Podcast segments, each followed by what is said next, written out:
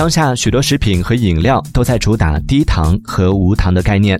医生表示，无糖食品肯定是不含简单的糖，但是认为没有糖热量就会低是一个完全的误区。以无糖点心为例，白米、白面用的不少，而且油脂也有很多，总的热量并不低。指望用这些无糖食品来减肥，还是需要控制好量，否则很难达到减肥的效果。